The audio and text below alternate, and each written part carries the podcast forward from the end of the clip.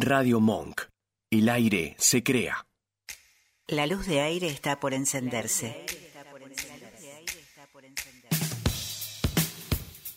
Secciones preparadas, datos de color, agenda de eventos, noticias curiosas, información turística, actualidad y aquella música y voces inolvidables. Está listo para esperarte. Aquí comienza Remixados. Remixados. En Radio Monk.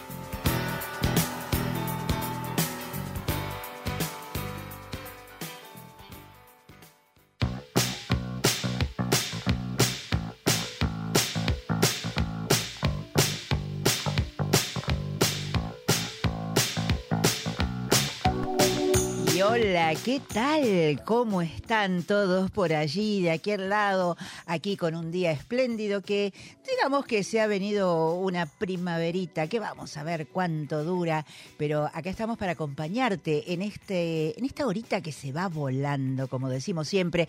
Hoy tenemos al mando de la nave al Vasco. Hola, ¿qué tal? ¿Cómo estás, Vasco? Muy, pero muy buenas tardes, Lili, ¿cómo estás? Bien, bien, bien. Bueno, ahí eh, tenemos un- una nueva comandancia hoy. Gracias por abrirme la puerta. No, por favor, este, faltaba más. Y siempre atentos, aquí tenemos tenemos este, digamos, tripulación muy avesada en las consolas, así que va a estar todo de 10 con el Vasco, como siempre. Y mm, vamos a tener un montón de cosas. ¿Se acuerdan que nos quedó pendiente de la semana pasada por una cuestión tecnológica? el- la comunicación con Maribel García la vamos a tener, vamos a estar con Mariana Walsh, vamos al teatro, bueno, todo lo que les prometí, espero que nada se conjugue en contra para que no suceda. Y vamos a presentarnos en sociedad antes de agradecerle a Pancho por la música que hoy está de súper retro. Y, mm, y gracias a todos los que están del otro lado. Y ahora sí Vasco, vamos a presentarnos en sociedad. Para seguirnos y comunicarte con nosotros, en Instagram y Facebook somos arroba Remixados Radio. Nuestro canal de YouTube es Remixados Radio, con todas las notas y la música en listas de reproducción temáticas. Suscríbete, estamos siempre en contacto con vos. More? Eh, vamos a lo institucional, porque no podía ser de otra manera. Empiezan los cortitos. Se recuerda anualmente, los 31 de agosto, el Día Internacional de los Afrodescendientes. Es una lucha de siglos lograr erradicar la discriminación racial y lograr igualdad real en el ejercicio de derechos y oportunidades. En Argentina, la presencia afro es muy importante no solo por descendencia directa de africanos esclavos llegados al continente, sino por los vínculos generados con inmigraciones posteriores de otros países. Si bien en noviembre, el 8 de noviembre también se recuerda particularmente para la etnia argentina, bueno, nosotros el Día Internacional este, también lo queremos apropiar para nosotros. Hay un mito que asegura que no hay negros en Argentina. Es un mito. Muchos se sorprenderían descubriendo esta rama en sus propios ancestros si van un poquito más allá. Porque aún con la, cuando se abolió la esclavitud en el 1800, las cosas no fueron ni son tan sencillas hasta hoy día. Lo mejor es informarse. Y para eso eh, te recomiendo a Nicolás Fernández Bravo, que es un profesor de antropología de la Universidad de Buenos Aires, que es un estudioso del tema en nuestro país. Hay material, googleándolo, y en redes tenés la diáspora africana de la Argentina. Y también Identidad Marrón, que, de la que ya hablamos alguna vez, que aportan información actualizada sobre las dificultades que tienen para acceder a determinados ámbitos. ¿Y qué podemos hacer? Respeto, solidaridad, información. Es la manera de darles visibilidad y lograr que, bueno, realmente haya una integración en nuestra cotidianeidad. ¿Te gustan los libros? Obvio, a todos los oyentes de Remixados le encantan igual que a mí. Bueno, encontré un sitio en Google que es el mapa Un Océano de Libro. atención, Mapa un océano de libros o An Ocean Books, eh, como en, que es como en Google Earth, nos invita a navegar en un mapa donde los continentes son los géneros. Novela, ensayo, religión, historia, ciencia, bueno, lo que se te ocurra. Entonces, en cada uno de esos continentes eh, hay islitas, puntitos que aproximas el mouse, está a la manito, y cada isla representa a un autor. Cuando entras al autor, se abre una ventanita, un poquito de la biografía. Cada ciudad de esa isla representa un libro. ¿m? Tenés ventanitas que te llevan a los libros y hay más de 100.000 autores y más de 150.000 títulos. Eso es lo que prometen. Eh, y cuando seleccionas un título, te lleva a Google Libros y de ahí seguís investigando, recorriendo, conociendo autores nuevos en algunos géneros, cosa que no es un dato menor. Bueno, pero también podés querer una búsqueda puntual por título o autor. X. Bueno, hay un buscador en, una, eh, en el inicio, una de las teclitas mm, para acceder, en vez de hacerlo por mapa continente, pones un autor o un título y bueno, es una fiesta para lectores curiosos.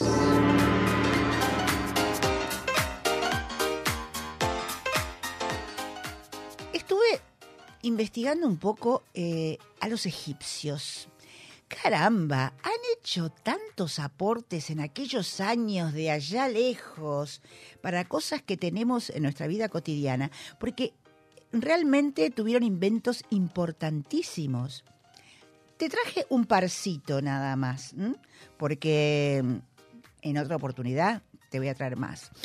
La primera que encontré es la pasta de dientes. La pasta de dientes es del siglo 4 antes de Cristo. ¿Qué tal? ¿Eh? Mirá si se lavaban, eran, es que ojo, ¿eh? Eh, los egipcios eran, tenían como, mm, digamos, muy marcado el cuidado de la higiene personal. Y bueno, en este ítem para producirla mezclaban, atención, pimienta, sal pulverizada, menta, uñas de buey, esa, mirra y diferentes flores. Según se sospecha, se trataba de un, un producto particularmente abrasivo, y yo me imagino moliendo las uñas de buey, ¿no? Pero con un sabor particularmente intenso. Ahí estaban la menta, las flores, la mirra. Bueno, pero había que aplicar la pasta. Y ellos también inventaron, como es lógico, algo que funcionó como el cepillo de dientes imprescindible. Y en otro tipo de ámbito, las cerraduras. Las primeras cerraduras de la civilización egipcia datan del año 4000 antes de Cristo. Sí, ahí están en los jeroglíficos, sé que no mienten. Estaban formadas por un sistema de ejes y pernos en las puertas que permitían abrir y cerrar las cerraduras con la ayuda de una llave. ¿Eh? Como hoy. O sea que ellos la tenían muy clara. Y aportaron cosas impensables sobre medicina, riego, animales. Bueno, otro día, otro día te traigo más. Y así terminan los cortitos del día de hoy.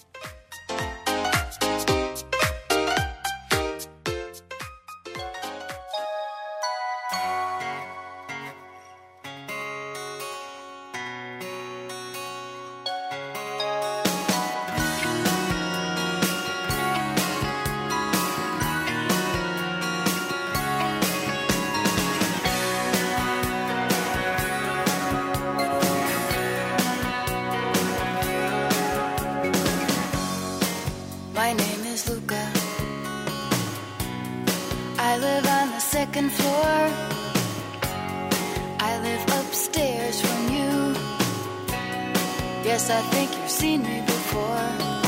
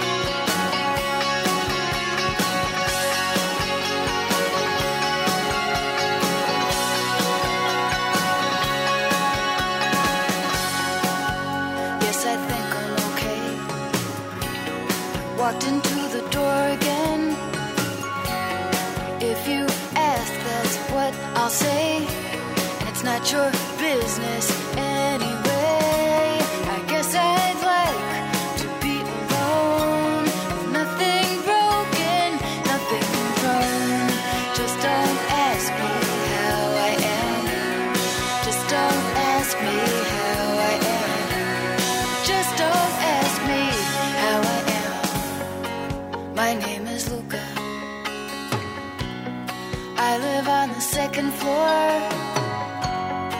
I live upstairs from you. Yes, I think you've seen me before.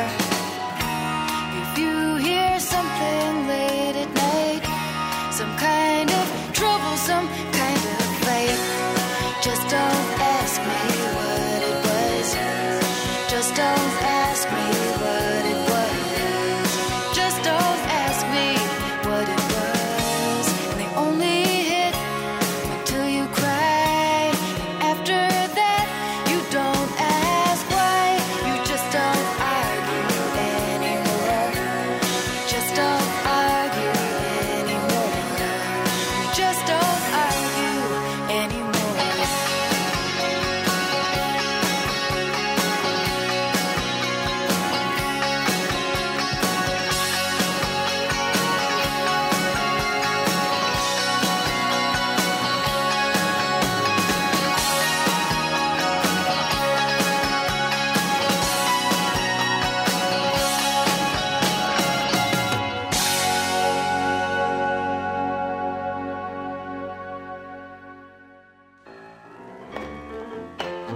Aquí, en Remixados. Algo interesante en la voz de los protagonistas.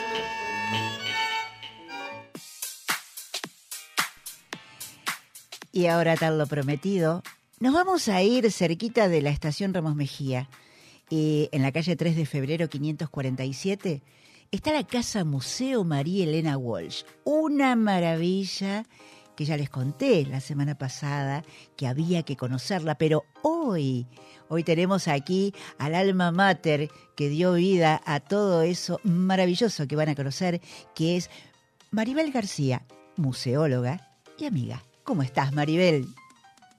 Hola Lili, Eh, muy bien, ¿y vos? Bien, por suerte, encantada de escucharte, porque queremos saber cómo, cómo, cómo nació, cómo se gestó, cómo, cómo se llegó a eso tan hermoso que es la Casa Museo María Elena Walsh. Bueno, fue una de esas maravillas que a uno le va pasando en la vida. Eh, yo durante la pandemia miraba un programa de televisión y vi la noticia que desde el municipio de Morón y desde el gobierno de la nación habían podido comprar la casa donde había nacido María Elena Walsh, pero vi un lugar destruido, un lugar que estaba, bueno, abandonado hacía mucho tiempo. Dije, qué maravilla, un museo ahí de María Elena Walsh.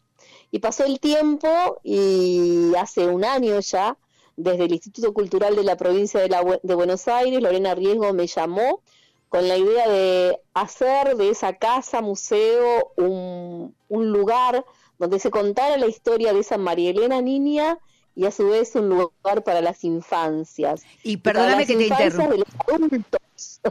Sí, y para, ah, perdón que te interrumpa, cuando vos la conocés, la casa está así derruida y todavía no había sido puesta en valor. Cuando yo la conozco ya habían comenzado, ya se había comenzado porque se hizo un trabajo desde Nación, Cultura, eh, provincia y el municipio a, a- a empezar a, a buscarle la vuelta de que volviera a ser la casa como fue la casa de María Elena, se conservaban los mismos pisos, las maderas, las aberturas. Entonces yo cuando la conocí ya estaba un poquito mejorada. Ajá. Igualmente, bueno, fue pasando el tiempo y el cambio se fue viendo maravilloso, con un gran trabajo que hicieron un grupo impresionante de trabajadores, que no fueron tantos, pero sí en mucho trabajo para que quedara como está hoy esa casa. Y arquitectos que pensaron en que en poner en valor justamente todos los objetos que pertenecían a la casa original. Claro, y aparte eh, vino eh, tu equipo en la función de empezar a, buscar cómo llenarla, ¿no? Porque todo lo y que cómo allí- soñarla, cómo soñarla y cómo y cómo imaginarnos cómo era cuando vivía María Elena, Claro. porque ahí empezó, es decir, todos conocemos mucho de la María Elena cuando ya se subió a los escenarios y cuando empezó a, a- a con los discos y, y todo lo demás, pero por ahí lo que más nos costó fue encontrar esa María Elena niña, a qué jugaba, cómo era su vida, cómo era su infancia, cómo era su familia, cómo eran sus vecinos, y en esta identidad bonaerense de encontrarnos esta cosa de jugar en la vereda, pedirle un platito, un vasito de algo cuando se nos terminaba el azúcar al vecino, si teníamos mucha fruta, empezar a repartirla con los vecinos de al lado, decir, vamos encontrando en María Elena esa María Elena bien nuestra que nos va marcando un camino de, bueno, esta casa va por aquí. Y así empezamos a soñar y a ilusionarnos y a dejar concretada esta obra que hoy se materializa y que realmente nos sentimos muy orgullosos. ¿Y, y cómo fue esa tarea? Porque digamos que, que la conocí de cerca por, por estar eh, muy cerca tuyo, este, de eh, ir encontrando todas las cosas de esa época para poder mostrarlas. Y por favor, contar a la gente la sillita que tiene esa muñeca. Ay, sí. Bueno, eh, fue mm, eh, mucho leer la, biografía de María Elena en Novios de Antaño, donde ella también cuenta mucho de su, de su infancia, de su niñez, y entonces donde te contaba que tenía un pequeño pianito con el que jugaba.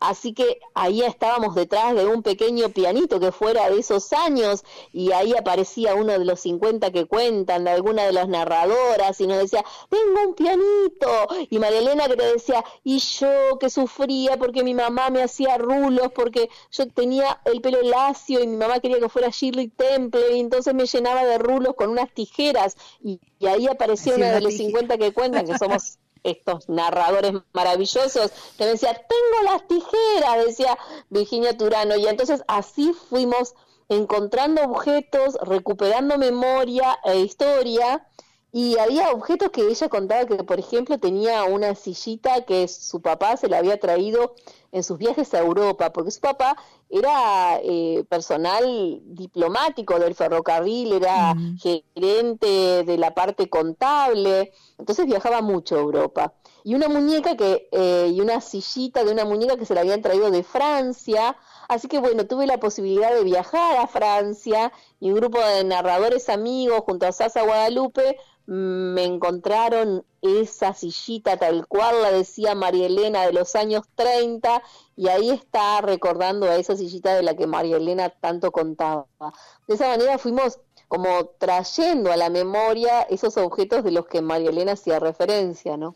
Y la reproducción por los artesanos en, en maquetas, la reproducción de ese mundo de juegos de María Elena en esa biblioteca que es un, un ensueño, a mi modo de ver. Sí, la verdad que fue, fue hermoso ese día que vinieron ustedes, que estuviste vos con, con las demás cincuenteras y con las musas y, y recorrimos el museo y jugamos, porque mm, el museo está pensado para volver a ser niños y para ser niños en ese momento y jugar y abrir cajones y descubrir objetos de los que María Elena habla y muchísimo y de ensoñarse con los eh, limericks que María Elena escri- escribía y con los em, autómatas que hicieron eh, María y de todo cabe en un jarrito.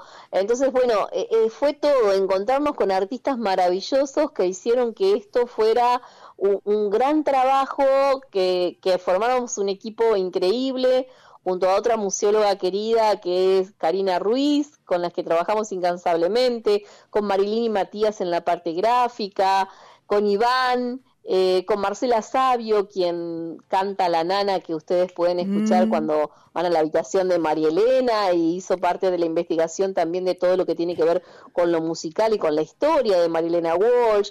Así que este, este equipo que se formó, eh, bueno, eh, quería ponerle magia a ese espacio, quería ponerle toda esa ilusión, eh, junto a Jorge Aravito, que también buscó muchísimo la voz de María Elena hablando de las mujeres en la cocina, eh, el equipo de mate, bueno, fue, fue maravilloso esto.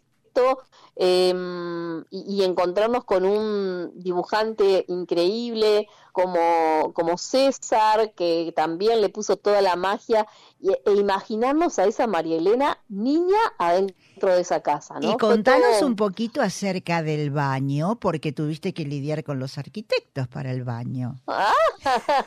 ¿Y cómo?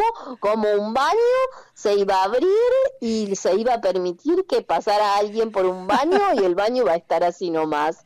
Eh, y como un baño se iba a mostrar como baño. Entonces, eh, ahí encuentro una cosa que fue mágica. Esa noche me acuerdo el momento en que la estaba escuchando, eh, una nota que le hacen a María Elena y ella cuenta que Manuelita fue una de las canciones que, que más alegría le brindó por, porque llegó a todos lados y porque pasó a todas las generaciones, esta Manuelita de Peguajó. Y que Manuelita había nacido mientras ella se estaba bañando un día y mientras se bañaba se acordó de una tortuga que tenía su amiga Susana Rinaldi y empezó Manuelita, y ahí empezó Manuelita, Manuelita y, y ahí surgió en la bañera la canción, una de las canciones más conocidas por generaciones de argentinos. Sí, que ella Así que primero dije, encontró, primero, primero encontró la melodía y después le puso la letra, eso había escuchado yo. Claro, y entonces dijo, bueno, y ahí está. Y entonces dije, bueno, el baño es el lugar donde nació Manuelita. Y el baño también tenía una bañera. Entonces en el baño, y Manuelita vino de París. Y, y vino en un barquito desde París, así que ahí está la bañera donde viene la Manuelita en el barquito y por la otra punta donde está el inodoro está Peguajó y ahí está sentado el tortugo esperando la Manuelita porque eso es lo que quisimos mostrar, ¿no? Eh, y lo que María Elena quiere contar en esa historia, que ella misma lo dice, a pesar del tiempo, los amores verdaderos siempre están, siempre están esperando, siempre están ahí, en un lugar, aunque fuera París, Peguajó es maravilloso si está el tortugo esperando a esa Manuelita. Así que ese día estuvo el, el intendente de Peguajó diciendo que le había encantado la Manuelita porque siempre había visto muchas Manuelitas feas y que esa Manuelita le había encantado. Así que para nosotros fue una enorme alegría eh, estar disfrutando de ese momento junto con el intendente de Peguajó en ese momento Y, también. y pasaron, que- y pasaron por allí, y pasaron por allí todas las autoridades este, nacionales, provinciales, has recibido a todo el mundo y Sí, además sí, la eh, verdad que- instruiste a los que van a ser los futuros guías, porque digamos que el lujo de haberte tenido como guía este, ya pasó ahora la etapa de que has instruido eh, gente en esta historia para que pueda eh, servir de guía a los visitantes futuros. Sí, también brindé esos talleres de capacitación a, a gente muy joven que están con muchas ganas, que están encantados con esta historia de María Elena porque también la vivieron, eh, Claro. porque María Elena ha traspasado todas las generaciones, lo generaciones. contaba mi abuela, mi mamá y yo a mis hijos y mis hijos a mis nietas y es como que vos decís, bueno, ¿cuántos hemos pasado con esta María Elena? Eh, como parte de nuestra identidad, identidad bonaerense, identidad de nuestra Argentina toda, ¿no? Totalmente, porque cómo nos cantó a los adultos también, María Elena, ¿eh? la canción para ¿Cómo la tierra de uno. Por favor. cómo nos cantó y, y la de la cigarra que todos los artistas ¿Cómo? ella lo hizo justamente con esto no cuántas veces somos desplazados cuántas veces hemos pasado las mil y una por por seguir luchando por nuestras creencias por nuestros objetivos por por seguir defendiendo lo que uno cree y, y estar ahí a veces cantando al sol como la cigarra después de un año bajo la tierra como nos dice María Elena no así Y- que Este, Es eso. Bueno, este, yo te agradezco muchísimo y em, me estoy muy contenta de poder haber compartido con nuestra audiencia este el- la persona que fue el alma mater, la que le dio vida a este proyecto que primero fue edilicio de recuperación, de compra de ladrillos de albañiles, pero la que la persona que le dio vida a todo lo que hay allí dentro y que con eso que vos contabas de las pinzas, de, de la, la- la gente que, que hizo todos los trajes para los disfraces, todos los que un poquito nos vemos ahí, en ese, en ese museo que es- Eso. es, es- Eso. eso se hizo entre todos, o sea, se hizo... Es- Es que es la única forma, digamos, yo siento eso, ¿no? Desde la museología, esa museología social, esa museología comunitaria, que todos nos sentimos parte, porque cuando dije, y María Elena cuenta que tenía muchas eh, carpetitas tejidas al crochet, aparecieron 500 carpetitas Sí. tejidas al crochet, que ustedes la van a ver en la casa, pero de gente que realmente quiere devolverle a María Elena parte de, del agradecimiento de lo que ha hecho por, por tantas generaciones a lo largo de la vida, ¿no? Así que eso fue un trabajo maravilloso, eh, realmente trabajar para, junto al, al- no sé, al- estuvo el, presidente de la Nación, el ministro de Cultura, Tristán Bauen, que eh, se acercaba todos los días de esa última semana, lloviendo, como viniera, y vos lo veías ahí en el medio viendo cómo íbamos dándole vida a esa casa, y entonces te sentís como diciendo, bueno, qué maravilla que, que haya gente que, que nos, que nos vaya guiando y que, y que tengan, digamos, eh, la autoridad y que nos acompañen desde ese lugar, como del Instituto Cultural de la Provincia de Buenos Aires, que, pensaron en, en devolverle a los bonaerenses esta posibilidad de recordar a alguien tan importante a nivel mundial como es María Elena Walsh. Y mm, yo te doy las gracias, este, Maribel, por haber estado con nosotros. Y bueno, le decimos a, a- la gente que ahí a pasitos de la estación Ramos Mejía en 3 de febrero 547, pueden visitarlo de miércoles a domingo de 11 a 18 y van a poder ver por, su, por sí mismos eh, todo lo maravilloso que hay allí dentro y donde está el alma de esta mujer que ha parido su noveno museo, ¿no? ¿Es el Sí, noveno? Casi el décimo, Casi pero el es el noveno eh, en, en- en museo inaugurado, el décimo en restaurados. Ay, pero también por- me gustaría agregar otra cosa que, Decime, que decime. es importante y que lo y que lo nosotros lo pensamos desde un comienzo junto con Karina Ruiz, que es la otra museóloga, que nuestros museos sean accesibles y que sean pensados a los con- para las niñeces, ¿no? Entonces, cuando vos vas, te tenés que agachar un poquito en algunas cosas y en algunos lugares para ver, para leer, pero que también para aquellas personas que van en silla de rueda. Y hace unos días fue una persona en silla de rueda y mostró cómo había podido participar y ver y, y interactuar con todos los objetos, porque todos los objetos estaban a su altura. Y cuando lo vimos dijimos, se cumplió lo que nosotros habíamos pensado y que algo esté pensado también para que todas y todos podamos disfrutarlo me parece más que importante. Este respeto por el otro y este respeto porque eh, todos somos diferentes y todos tenemos las mismas posibilidades. Debemos tener las mismas posibilidades en un lugar como ese, ¿no?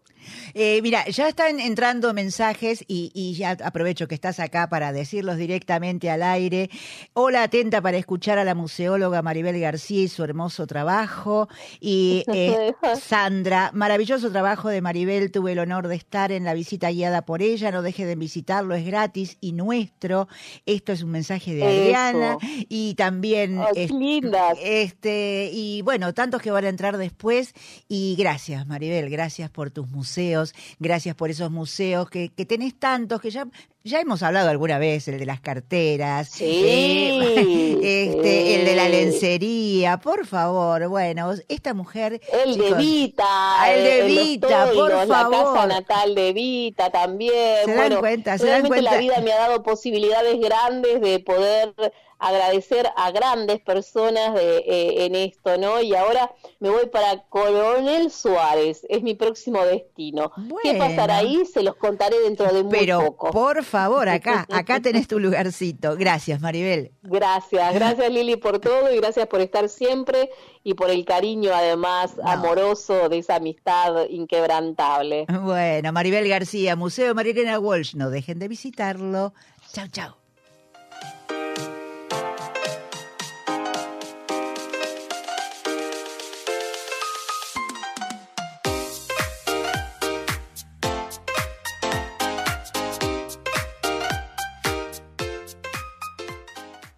Radio Monk.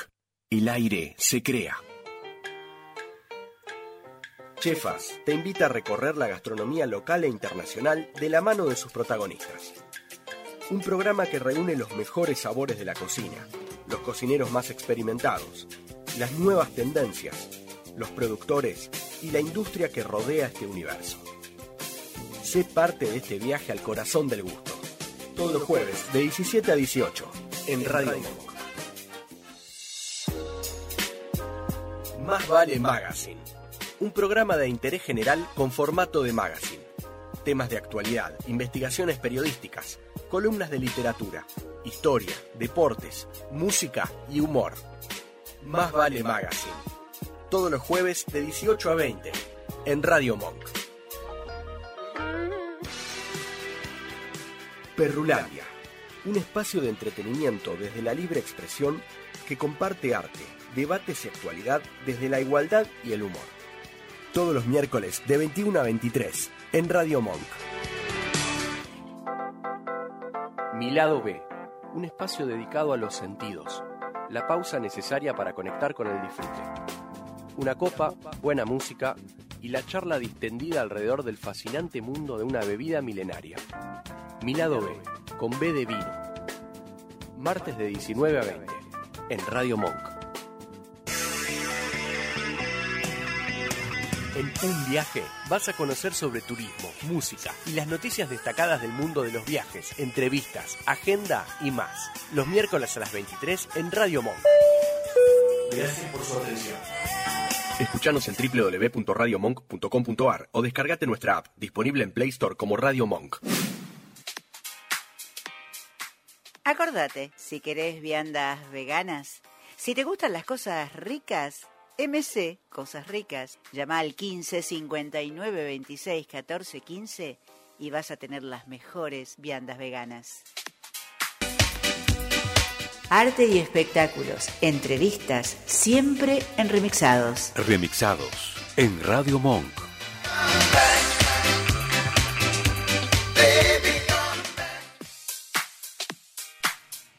El teatro nos lleva a Tennessee Williams. El teatro nos lleva al Zoo de Cristal, que en una versión de Mauricio Gartum. Y tenemos a uno de sus protagonistas en línea, la querida, queridísima Ingrid Pelicori. Por favor, Ingrid, ¿cómo estás? Buenas tardes. Gracias. Bienvenida ¿Qué a casa. estás? Bienvenida a casa. Eh, contanos, gracias. Contanos cómo fue esto de, de abordar esta maravilla, que de esta maravilla de Tennessee Williams, este, cómo, Sí. cómo- cómo fue esta exploración, que en, en- en realmente un papel, bueno, como todos los que te destacan. bueno, vos sabés que yo hice esta obra hace 30 años en el, el otro papel, en Laura, Mira, en una versión con Inda Ledesma, Hugo Soto y Mario Pasic, que dirigió Hugo, Sot- eh, Hugo Urquijo.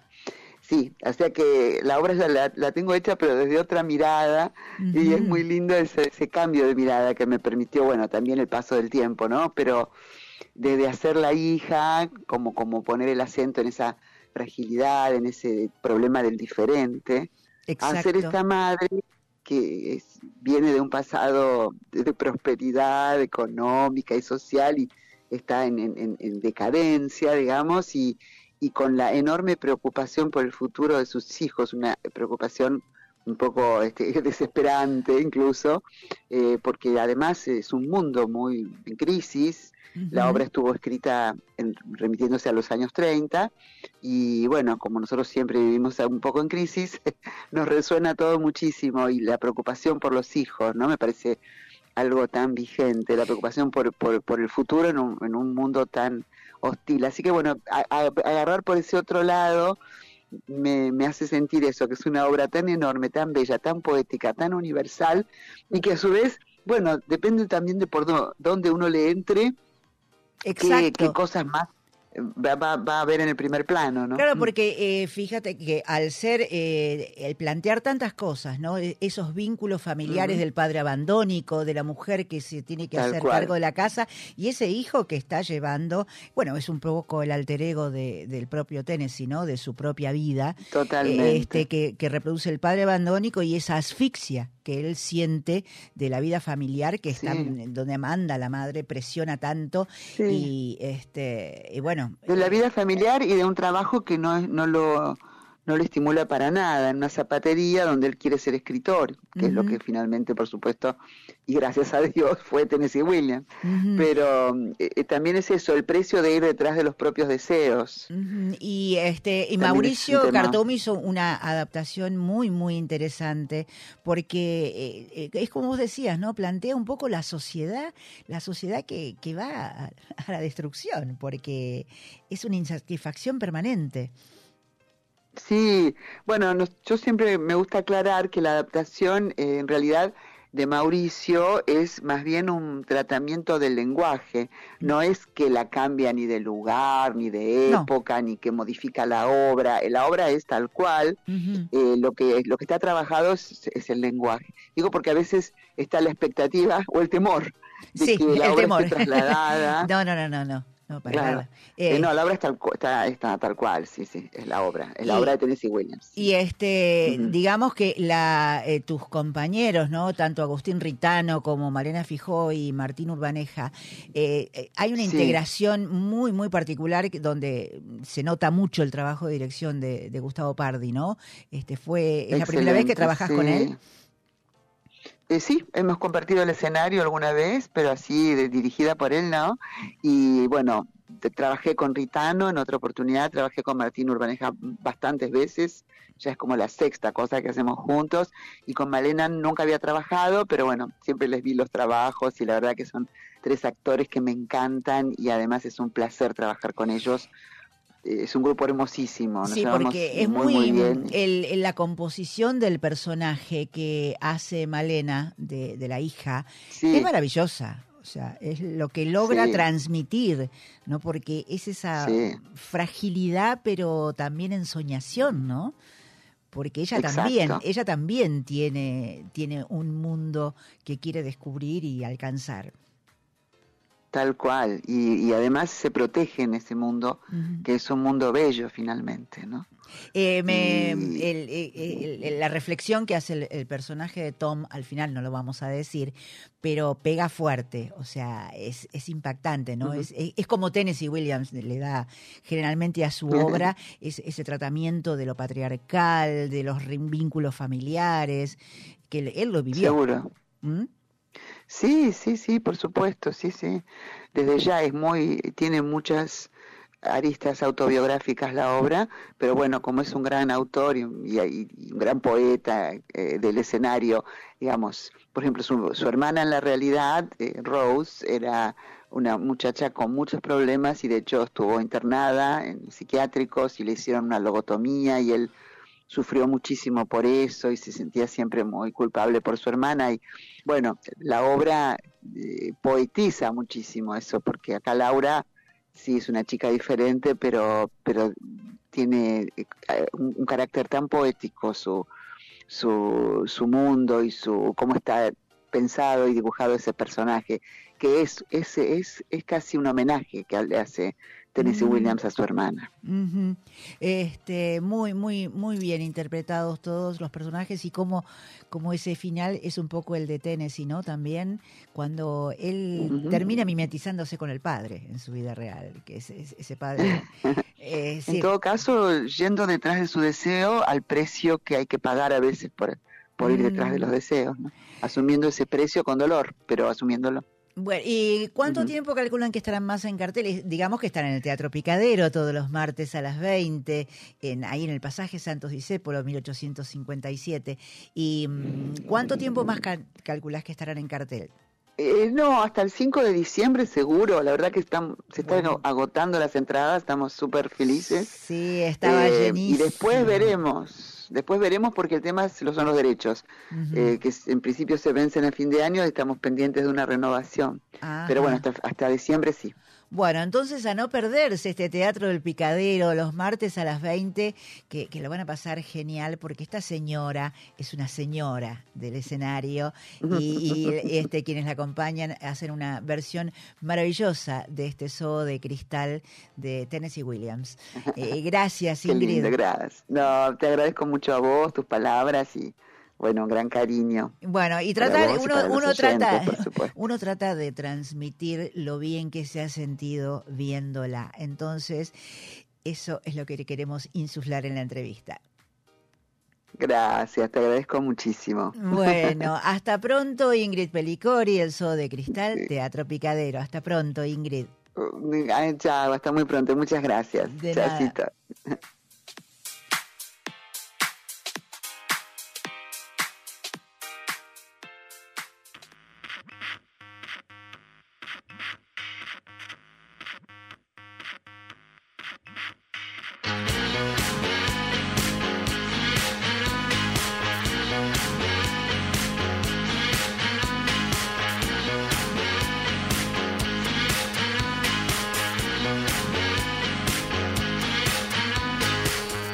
been a model for love, and I will die in the flames. As I draw my last breath, as I'm closing on death, I will call out your name. I've been a model for love,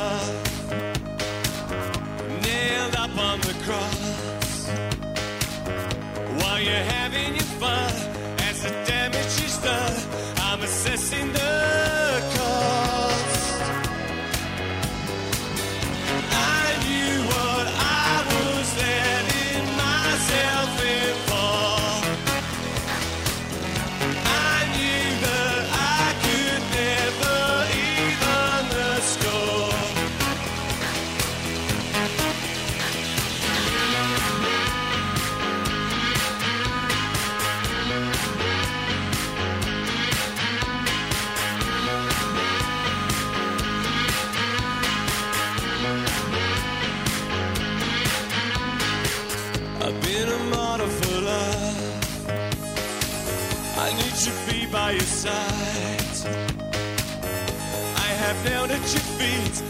I felt your deceit.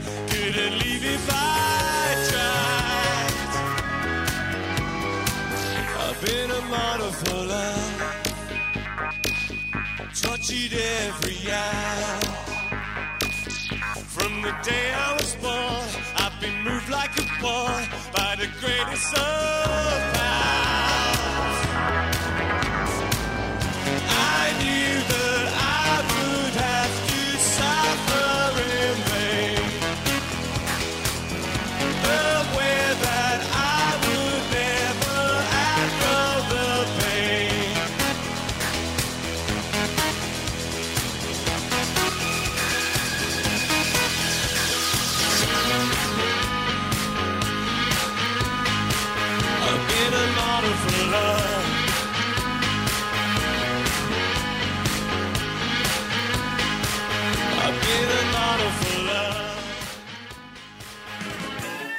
Esto es radio.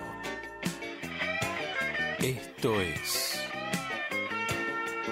Remixados.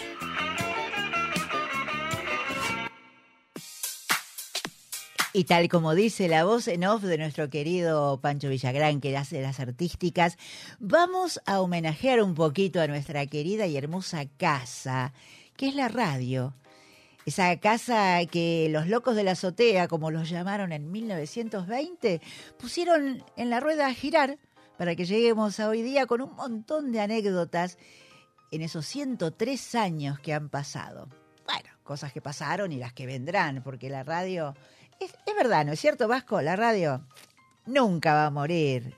La radio se reinventa. Se reinventa permanentemente. Y bueno, y tanto lo que les conté antes en los cortitos, como lo que sigue ahora, lo tomé de este libro incunable que gracias a Vivi García, tengo en, en mis manos, que es el de Días de Radio de Carlos Ulanowski en colaboraón con Merkin, Pano y Tichman. Y, mm, y para traer una anécdota, me acordé de- del comandante y usted, Vasco, en la consola cuando los veía con tantas habilidades y entre ellas la de los efectos especiales, los tirín, los gongs, las, risas, bueno, todo eso que ponen.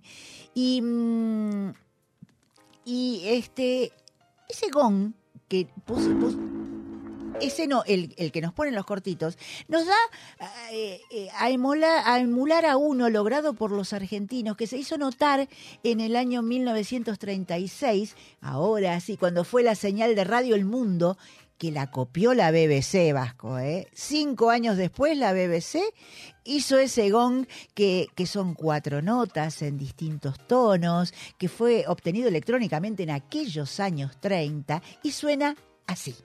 LR1 Radio El Mundo de Buenos Aires, con sus ondas cortas LRX, LRX1 y su cadena de emisoras. Y así se lograban cosas diferentes, cosas que eran novedosas en ese momento. Y vamos a seguir con los efectos especiales. Un genio de los efectos especiales de aquellos años fue Nicolás Catalán, que fue maestro de sus hermanos y de su sobrino Ernesto, que fue el último de la dinastía en, estar en actividad, que junto con Martín Clutet, un direc- que también fue director de TV, eran los más avesados en esa materia, porque casi todo era artesanal, era pura imaginación, lo habrás visto, Vasco, vos en, el- en- cómo se hacían los efectos especiales de antes, ¿no? Yo, a mí me, me contaron, mi, mi papá me contaba que el tema de los radioteatros para los, los que eran zapatos era se agarraban dos zapatos y se golpeaban contra la mesa. Exacto. Y había el, el famoso del, del relámpago con la chapa, piedritas, baldes, embudos. Mucha inventiva había que tener. Ay, sí. Pero vos sabés que a veces había que recurrir a discos de pasta que llegaban de Estados Unidos con los sonidos que no se podían hacer en el estudio. Por ejemplo, trenes, muchedumbres. Y en algún momento el Ernesto Catalán, el sobrino del maestro Nicolás, eh, llegó a tener 5.000 discos con toda clase de efectos. Pero la tecnología fue suplantando tanto esfuerzo, pero quedaron las anécdotas. En radioteatros migré y Nené Cascallar eran unos obsesivos de para ellos el, el efecto especial era parte del actor, era un actor más que tenía que ser marcado, precisado, los tiempos. Y Hilda Bernard, vos hablaste de los zapatos vasco, se acuerda con cariño y trae dos recuerdos en- en días de radio. Dice, los pasos los hacía yo misma porque odiaba quedarme pegada a aquellos micrófonos de pie tanto tiempo, entonces al alejarme lograba que pasos y voz llegaran al mismo tiempo. Mira, y, cuenta otro que en una escena se suponía que con Oscar Casco estaban, mamarrachito mío, ah, yo lo llegué a escuchar, eh, hablaban tendidos en el pasto, ¿no? Entonces, para lograr ese sonido acorde a la situación, Nené Cascallar les hizo acostar sobre sillas para que la voz saliera acostada y para arriba. Una adelantada, Nené, una adelantada. Y mm, somos anecdoteros, entonces te cuento otra. El actor Enzo Bellomo cuenta que en 1953, que ellos se tomaban muy en serio el trabajo, ¿eh? no era algo para reírse y nada más. Entonces, en una escena, recuerda que había que lograr el efecto de un tren en el momento de descarrilar. Y como en la radio no había nada para poder reproducirlo, le preguntaron a uno, a otro, entonces llegaron a hasta en las consultas hasta Martín Clutet, que contó cómo lo solucionó. Trajimos ladrillos de una obra en construcción y los tiramos desde el tercer piso de la radio a un patio interno. Todos esos despliegues para 15 segundos de sonido y en una sola vez. Toma nota, Vasco, ¿eh? Acá estamos en el primer piso, así que podemos, algo podemos, Podemos tirar. probar con fuerza. Probemos, ¿eh? Tirando algo con fuerza, ¿qué sonido puede hacer? Bueno, hubo otro especialista, Udilio Tiñatelli, este, bueno, vos vas a entender este lenguaje. Dicen que trabajaba con cuatro platos. Entonces ponía la música, hacía los efectos especiales y abría los micrófonos con una velocidad similar a la de las consolas computarizadas de los años que, en que se escribió este libro, que fue en los 90, como las que usás vos. Bueno, eh, Usted Vasco es pura botonera, ¿eh? pero se imagina teniendo un balde de agua, vasitos para hacer los pasos, la chapa para los relámpagos, todo eso ahí al el costado. Creo que me, me tropiezo. Exacto. Bueno, es que hay fotos como las que eh, yo subí en la promo, es que era todo un ambiente con micrófonos y, y todos los elementos allí y un par de micrófonos que apuntaban a, a ese lugar. Y era un actor más. ¿m? Y bueno, pero también hubo metidas de pata, ¿eh? No, todo era maravillas. Y mm, hay una anécdota de Carlos Alberto, Sa- Al- Carlos Alberto Santos de Radio Continental que recuerda que en una obra de las dos carátulas el personaje decía, te amo, te quiero, bésame. Y el libreto pedía música romántica. Se equivocó y metió sonido de granja, gallos, mullido, balidos de oveja. Bueno, todos se tentaron de tal manera que dice que tuvo que poner cortina de emergencia cinco minutos porque nadie podía parar de reírse. Así que todos tienen sus baches y todos han tenido sus cosas para contar. Bueno, estas son algunas de las anécdotas de aquellos días de radio de Carlos Ulanowski y sus coautores. Otro día te traigo más.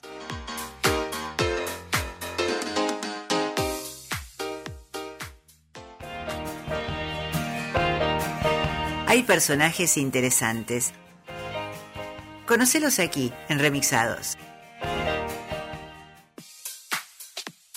No podía ser de otra manera. 26 de agosto, cumpleaños de Cortázar, cumplió 109. Sí, porque nunca se fue. Está en otro plano, pero anda por allí. Y como siempre nos gustan las perlitas, traemos una que compartió con Jorge Luis Borges. Él fue una persona que influenció mucho en su manera de escribir, igual que Edgar Allan Poe. Y mm, en, en un prólogo, Borges cuenta esta anécdota. Dice que cerca del año 40, él era secretario de redacción de una revista literaria, y una tarde, un muchacho muy alto, con rasgos que él no podía recordar, pero en esa época veía, me trajo un cuento manuscrito. Le dije que volviera a los 10 días y que le daría mi parecer. Volvió a la semana. Le dije que su cuento me gustaba y que ya había sido entregado a la imprenta. Poco después, Julio Cortázar leyó en letras de molde Casa Tomada, con dos ilustraciones a lápiz de Nora Borges. Pasaron los años y me confió una noche en París que ese había sido el primer texto suyo publicado en su patria cuando nadie lo conocía. Y a mí me honra haber sido su instrumento. Y esta, esto lo agrega después en un prólogo. Dice, el estilo no parece cuidado, pero cada palabra ha sido elegida. Nadie puede contar el argumento de un texto de Cortázar, porque cada texto consta de determinadas palabras en un determinado orden.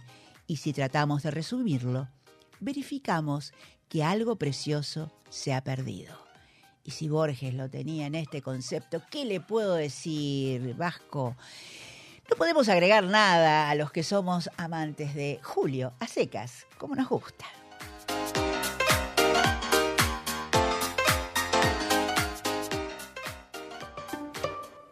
Una buena historia en pocas palabras. Microrelatos, aquí en Remixados.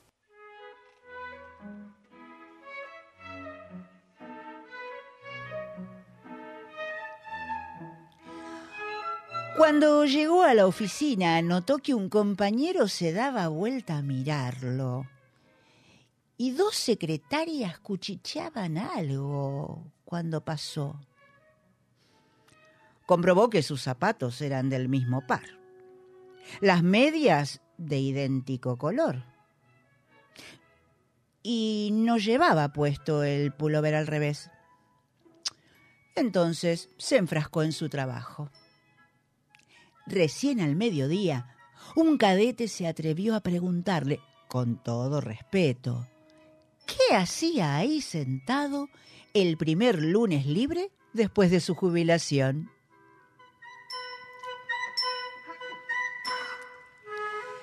Esto fue Inercia de Mónica Brasca, escritora argentina.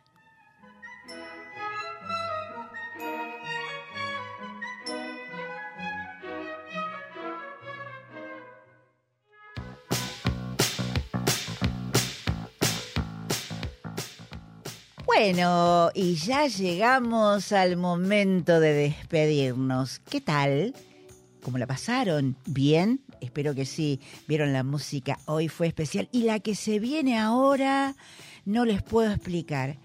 Espero que vayan a visitar el Museo de María Elena Walsh porque escuchado por la voz de Maribel García y habiéndolo visto, yo te puedo asegurar que no podés perdértelo. Del mismo modo que no podés dejar de ir al Teatro Picadero, porque el Zoo de Cristal merece la pena de ser visto. Cada martes a las 20, no te olvides. Y bueno, hoy ya llegó el momento de despedirnos. Y antes de entrar al último homenaje a Julio, porque cerramos. Julio, así, a secas. Bueno, está bien, Julio Cortázar, cumplió años. Feliz cumple, Julio. Te vamos a homenajear con Gotham Project, pero antes te tengo que decir soy Lili Dávila. Esto fue Remixados y te espero la semana que viene. ¡Chao!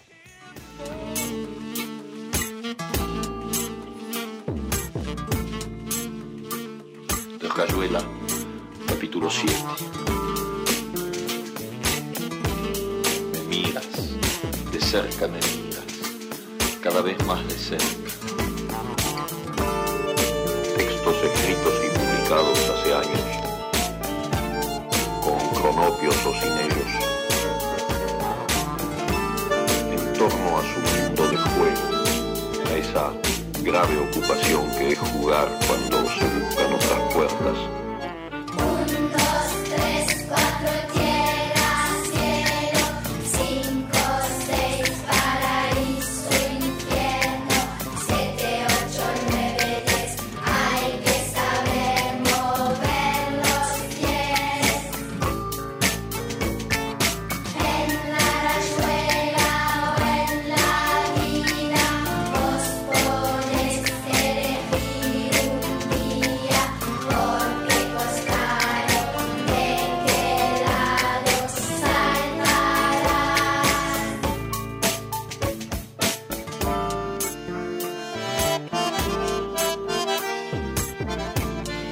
Cerrar los ojos para deshacerlo todo y recomenzar. Exactamente con tu boca que sonríe por debajo de la que mi mano te dibuja.